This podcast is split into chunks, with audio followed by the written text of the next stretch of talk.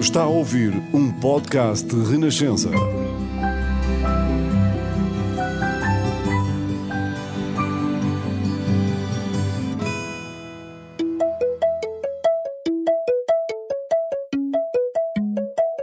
Bolsa de Futuro.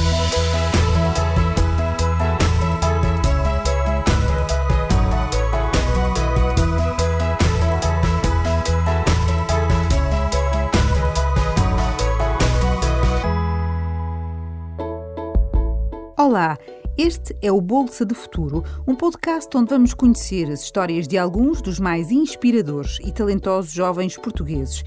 Das artes à ciência, passando pelo direito e pela economia, queremos descobrir os projetos e as ideias da nova geração. Eu sou a Ana Catarina André e ao longo dos próximos episódios vamos conversar com o maestro Martim Sousa Tavares, que voltou a Portugal para criar a Orquestra Sem Fronteiras, um projeto de divulgação da música clássica no interior do país.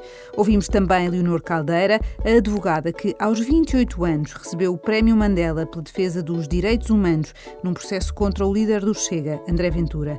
Vamos ainda viajar até o outro lado do Atlântico para escutar na primeira pessoa Miguel Faria e Castro, o economista e professor que, aos 29 anos, começou a trabalhar num dos 12 bancos do sistema da Reserva Federal norte-americana.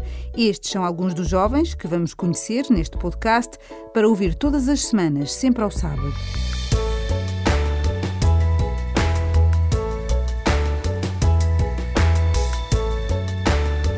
Bolsa de Futuro.